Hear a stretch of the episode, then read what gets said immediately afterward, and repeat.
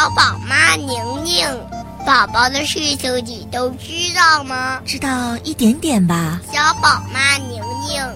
我告诉你个秘密。宝宝有什么秘密呢？宝宝爱妈妈，妈妈爱宝宝。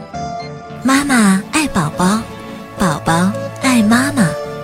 辣妈日记。欢迎各位来到辣妈日记，我是小宝妈宁宁，在中国大连广电中心的直播间问候各位宝爸宝妈和准爸准妈。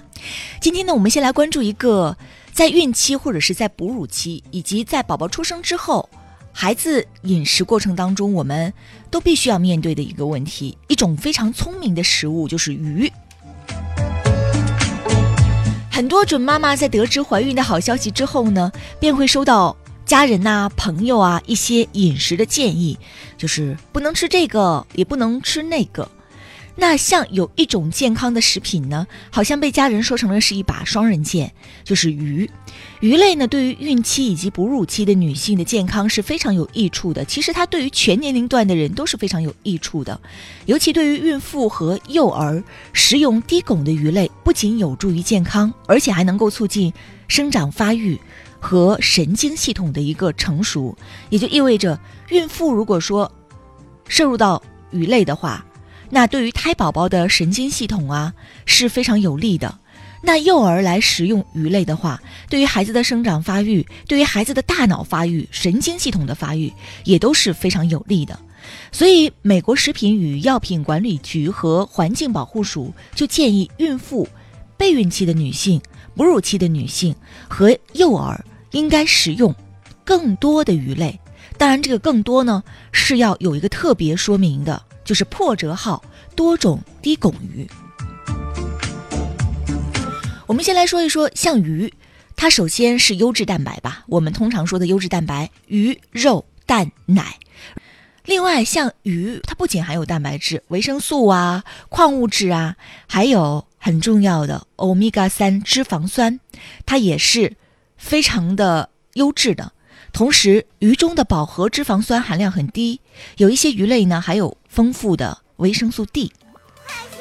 所以叫鱼肝油嘛。所以再一次强调一下，孕期、哺乳期、幼儿期食用鱼类对于孩子的生长发育至关重要。同时，证据也显示，鱼肉呢可能会降低心脏性的一个死亡。有一些人呢赶时髦图方便，就单纯的服用含有欧米伽三脂肪酸，呃这样的一个营养补充剂来代替吃鱼，但是不好意思，你将会错失鱼肉当中的其他营养。不过有一些人也说了，我最近看很多的报道，包括我身边有一些好像蛮懂行的人会跟我讲说，像这个鱼呢好是好，但是呢。它的坏处也很多，比如说像现在鱼广泛的含有汞的问题，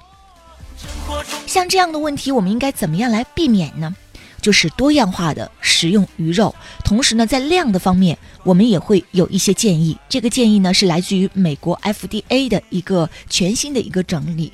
你可以到超市或者是商店当中。呃，还有就是水产品市场当中去看一看，其实你所看到的这个鱼呢，绝对不是像你想象的那么少，它的还是挺多的。包括其实我们推荐的含汞量比较低的鱼类，还有就是很好的一种食物，就是虾类。有哪些呢？像虾、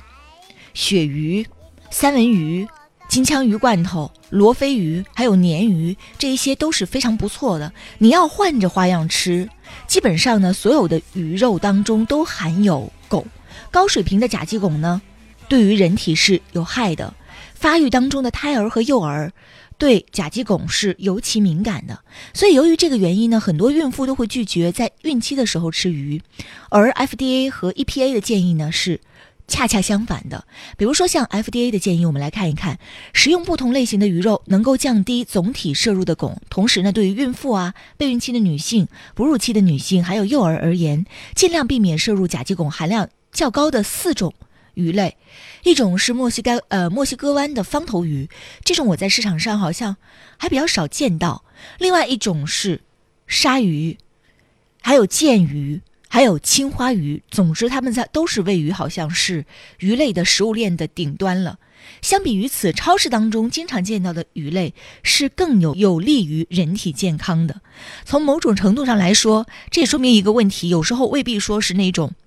你感觉它是食物链越顶端的，它的营养就会越丰富。因为比如很典型的像鲨鱼，它很典型的大鱼吃小鱼嘛，完全的食肉性，所以它吃到这个小鱼当中，可能含有微量的汞，汇集汇集汇集到身体身体当中，就会变成大量的汞。这种鱼肉是我们不建议吃的。但是好在市场上好像还比较难见到这一类的鱼肉，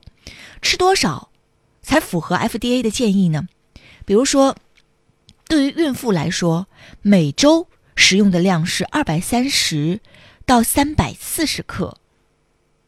大概是四两到六两这样的一个量。不同种类的低汞的鱼肉有益于胎儿的生长和发育。另外，我们要特别提到，就是有一些内陆地区的朋友也在听我们的节目，你们会说：“哎呀，我们好像这个地方买鱼挺难买的，那怎么办呢？”有一种方法啊，除非你特别偏远的地方，你可能买新鲜的鱼或者是冷冻的鱼比较难买，你可以考虑有一种方法就是金枪鱼罐头。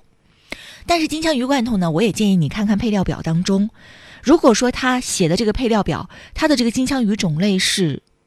长鳍的金枪鱼的话，那它的汞含量呢是在金枪鱼的种类当中是比较高的，所以。我们建议像这种是不要选择，其他的金枪鱼的罐头是没有问题的。包括你在给宝宝准备婴幼儿辅食的时候，有一些妈妈说，我买这个鱼肉去刺儿很麻烦的一件事情。那我可以考虑你，我建议您可以考虑一下。像金枪鱼的罐头啊，像三文鱼的罐头啊，都还是不错的选择。即使是它们是罐头制品，你拿出来的时候还是应该进行一个处理。尤其是现在到年末了，你可能要带宝宝，要有一段时间的奔波回到老家，或者出去游玩，在这种不便于携带新鲜的鱼肉啊这种过程当中，你可以携带一些罐头制品，在这些罐头制品当中。金枪鱼罐头啊，三文鱼罐头啊，是我们非常推荐的，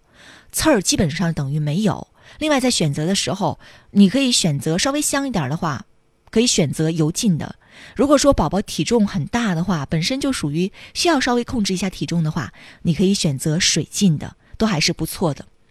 很多人也会问到我一个问题，就是关于淡水鱼。但是现在在我目前看到的这一些资料当中，淡水鱼的汞含量好像很难去获得，所以如果你非要去吃这些鱼肉，或者是你很方便的只能吃到这些鱼肉的话，那你每周的食用量最好是不要超过一百七十克，也就是大概三两左右。而幼儿每周的食用量呢，最好不要超过八十五克，这是我们的一个建议。另外，对于孕期和哺乳期的女性来说，我们说了，这个吃鱼，它其中很重要的就是欧米伽三型的一个脂肪酸，它对于我们胎儿的神经的发育、大脑的发育，以及对于幼儿的一个发育，都是有着非常重要的作用的。所以，如果说你是孕妈妈，我们一般都建议在保证饮食的基础上，从孕十三周开始。一直到哺乳期结束，您可以补充 DHA 的营养补充剂。那目前的广泛建议量是每一天两百毫克。怎么样来判断你所服用的 DHA 的营养补充剂是否专业呢？就是首先看它的毫克装，应该是两百毫克或者是一百毫克一粒，一天两粒。这一种，呃，还算是比较专业的这样的孕妇专用或者是哺乳期专用的营养补充剂。辣妈日记，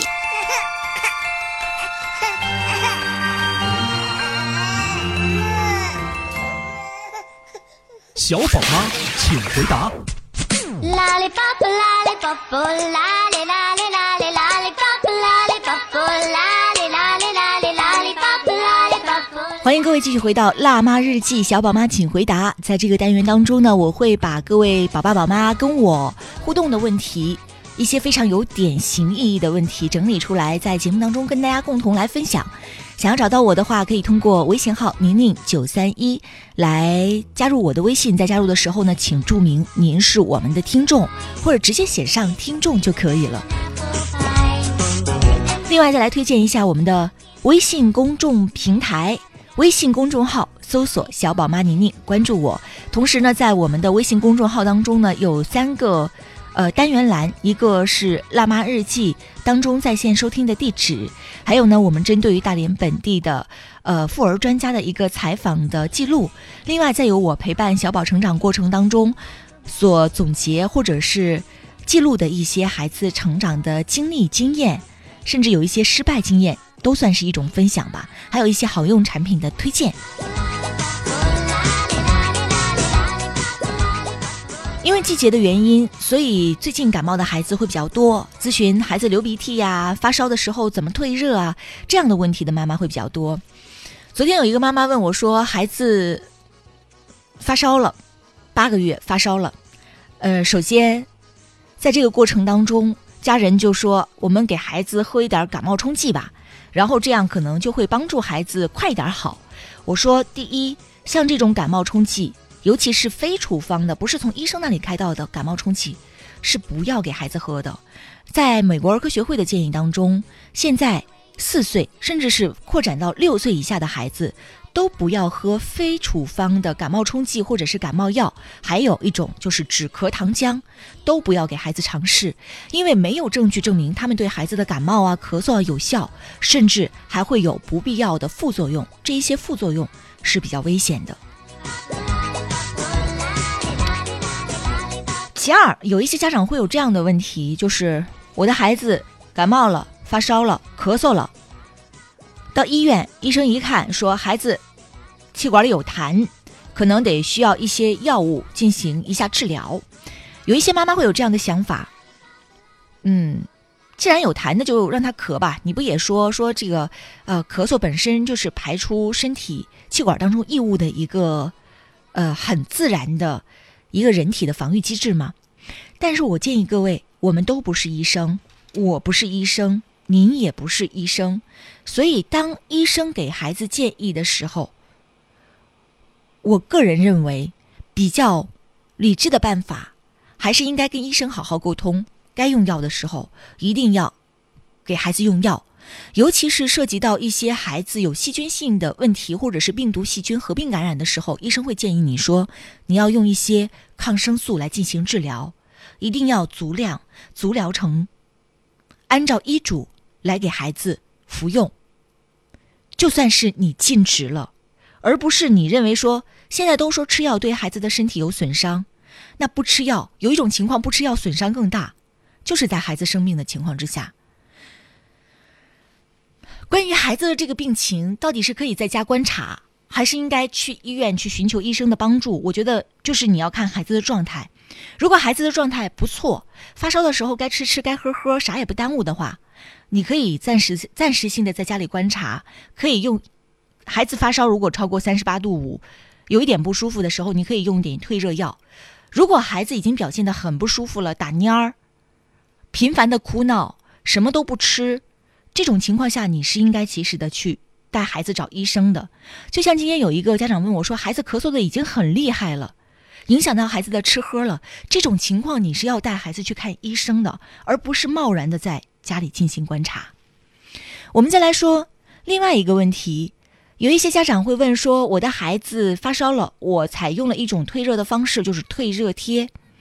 昨天那个家长就是他采用了给孩子退热的的方式，一个是退热贴，另外还说他发现孩子不穿的话会冷，穿了的话会感觉到热。到底到底是为什么？怎么给孩子穿？怎么给孩子穿呢？是需要家长自己。来判断的，因为你离孩子最近，你是孩子最贴身的人，所以孩子冷了的时候，你可以适当的给他加一件衣服。如果你感觉加一件儿好像孩子又表现得很热的话，那你可以把这件衣服换薄一点呢。孩子正常穿着，孩子又感觉很冷的话，你给他贴的这个退热贴，我建议你考虑一下，是不是退热贴会有一些问题。如果说退热贴能退热，那为什么目前我看到的中外的儿童发热指南从来都没有推荐过退热贴这一种所谓的神器呢？尤其有一些孩子在发热的时候，一块冰冷冷的东西贴在额头上，会让孩子很不舒服，而且还有可能引发一些过敏。因为我们知道有一些退热贴，它为了追逐这种很凉的效果，所以它里边会加了冰片呐、薄荷呀、桉叶油啊这样的一些物质。这一些物质呢，会让皮肤会感觉到凉飕飕的，但是并不是真正的降温，降的只是你心理安慰的一个作用而已。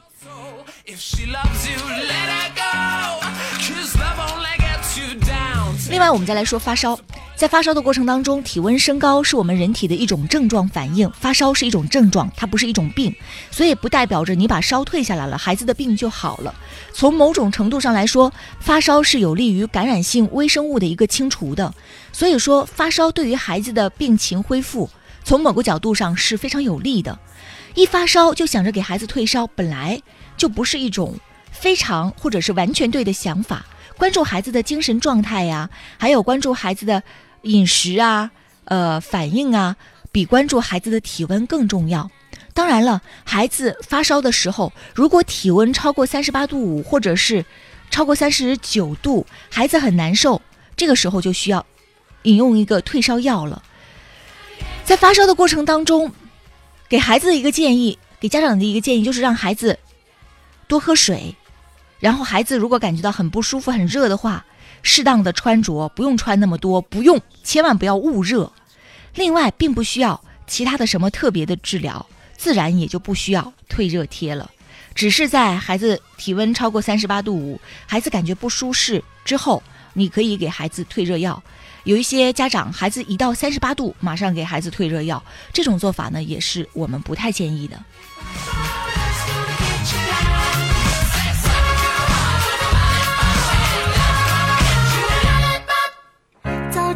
光灿烂，照到了我的肩膀。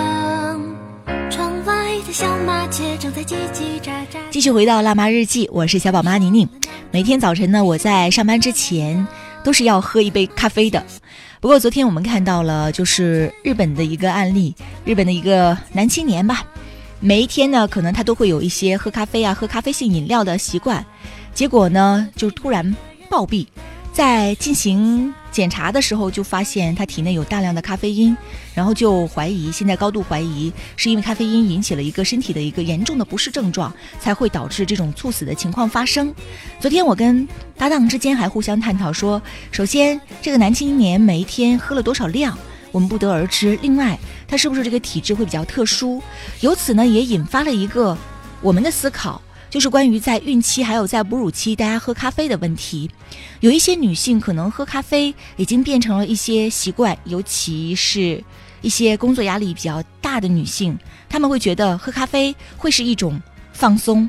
呃，来自于欧洲食品安全局咖啡因的安全评估认为说，对于成人，单次摄入两百毫克的咖啡因，每一天摄入四百毫克以内是没有问题的。咖啡因与能量饮料当中其他成分不大可能会产生相互的作用，因为这个男青年呢，每一天喝咖啡还喝一些其他的能量饮料，大家会想说他会不会是这个互相产生了反应中毒了？但是这种可能性不太大。另外，对于孕妇每一天的咖啡因的摄入量呢，它也有一个标准，就是孕妇每一天咖啡因的摄入不超过两百毫克，不会危害胎儿。另外，对于儿童的数据不足，咖啡因。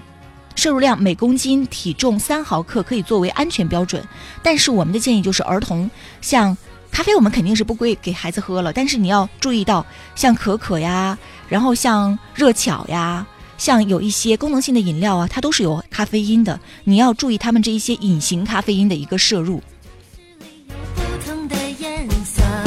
美国食品药品管理局曾经发表声明，建议已经怀孕的女性或者是可能怀孕的女性呢，应该减少咖啡因的一个摄取。这个昨天呢，我还特别呃翻看了一下大连市中心医院营养科的主任王兴国，他也是新浪微博营养大 V，他对于这一条的解读就是，这个建议只是建议孕期女性以及可能怀孕的女性减少咖啡因的摄入，而非是禁止。另外，他说不同种类的咖啡咖啡因含量差异是比较大的。我们根据他的举例来感受一下，比如一杯中杯的美式咖啡，也就是我们普通喝水的杯子，这一杯呢大概是二百五到二十二百八十毫升，那它可能就是咖啡因的含量在一百五十到两百毫克咖啡因。所以对于可能怀孕的女性或者是已经怀孕的女性，一天这一杯就是已经是上限了。我们也建议就是各位孕妈还有哺乳期的妈妈，你要感受一下自身的情况，还有宝宝的情况。如果你实在是爱喝的话，那你可以还有一种选择，有一些咖啡店是完完全全可以做低因咖啡的，这种的咖啡因的含量就会大大的降低。如果你很爱喝的话，你可以这样来喝，你不用觉得很痛苦，说哎呀，我以前有喝咖啡的习惯，因为怀孕或者是因为我现在在哺乳，我现在是不是要完全戒除？如果说你完全可以不喝的话，那当然好。但是如果呃你觉得这好像对我生活是一种影响，或者我已经有这样的习惯很长一段时间了，好像很困难的话，你可以选择低因的咖啡，或者是你可以把你自己喝咖啡的这个量控制在每一天一杯，就是普通的一杯二百四十毫升左右，还算是比较安全的。最重要的是你要感受一下你自身的情况，还有宝宝的情况。另外，咖啡因。还广泛存在一些物质，比如说茶、可可、巧克力、可乐饮料当中，这也是要提醒各位宝妈要特别关注的。不要以为只有咖啡当中含有咖啡因，这一些物质也要特别注意一下。